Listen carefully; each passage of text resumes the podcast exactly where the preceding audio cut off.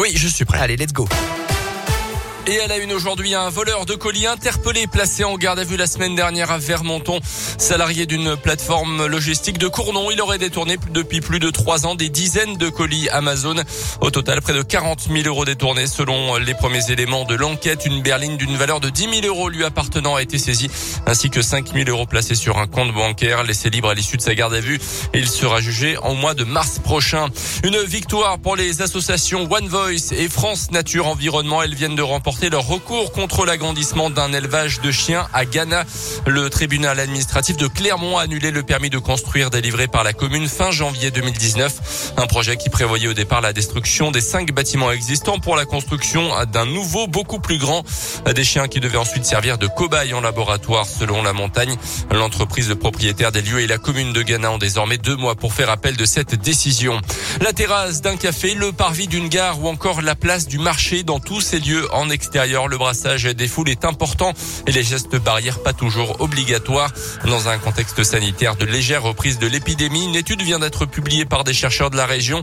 En observant les distances entre les personnes, leur orientation les unes envers les autres, les scientifiques ont établi un classement des lieux extérieurs où le virus circule le plus facilement, car même en lieu ouvert, le risque n'est pas nul, comme le rappelle Alexandre Nicolas qui a participé à cette étude. Dans ces situations qui sont a priori moins à risque, il y a quand même une hiérarchie assez nette et donc ce qui arrive premier parmi les situations qu'on a étudiées, ce sont les terrasses de café. Et les secondes situations, ce seraient plutôt les marchés, suivis des gares et des stations de métro, et assez loin derrière, les rues passantes. Ce que permet notre étude, c'est que pour des scénarios donnés, de faire de la prédiction et surtout de la prédiction de situations alternatives. Donc qu'est-ce que ça donne si jamais on modifie tel ou tel paramètre, si jamais on réorganise les files d'attente de telle ou telle manière. Donc c'est vraiment une nouvelle démarche pour essayer d'être un peu plus dans les scénarios qu'on voudrait euh, étudier. Et d'après cette étude, le fait d'augmenter l'espace entre deux personnes dans une file d'attente a plus d'intérêt que d'imposer des sens de circulation dans une rue, même si elle est très passante. Plus d'infos sur radioscoop.com.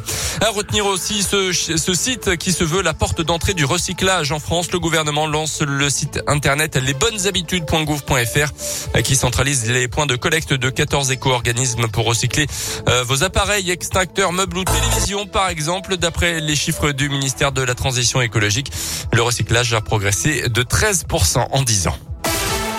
Les sports avec le foot et la victoire de Lille en Ligue des Champions hier soir 2-1 contre le FC Séville.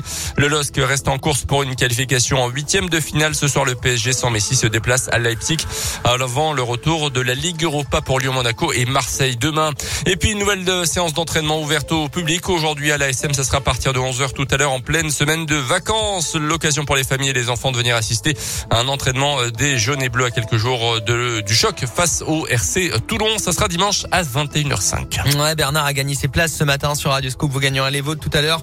16h, 18h dans Maïs Scoop avec euh, Nicolas. Il y aura des places également demain matin.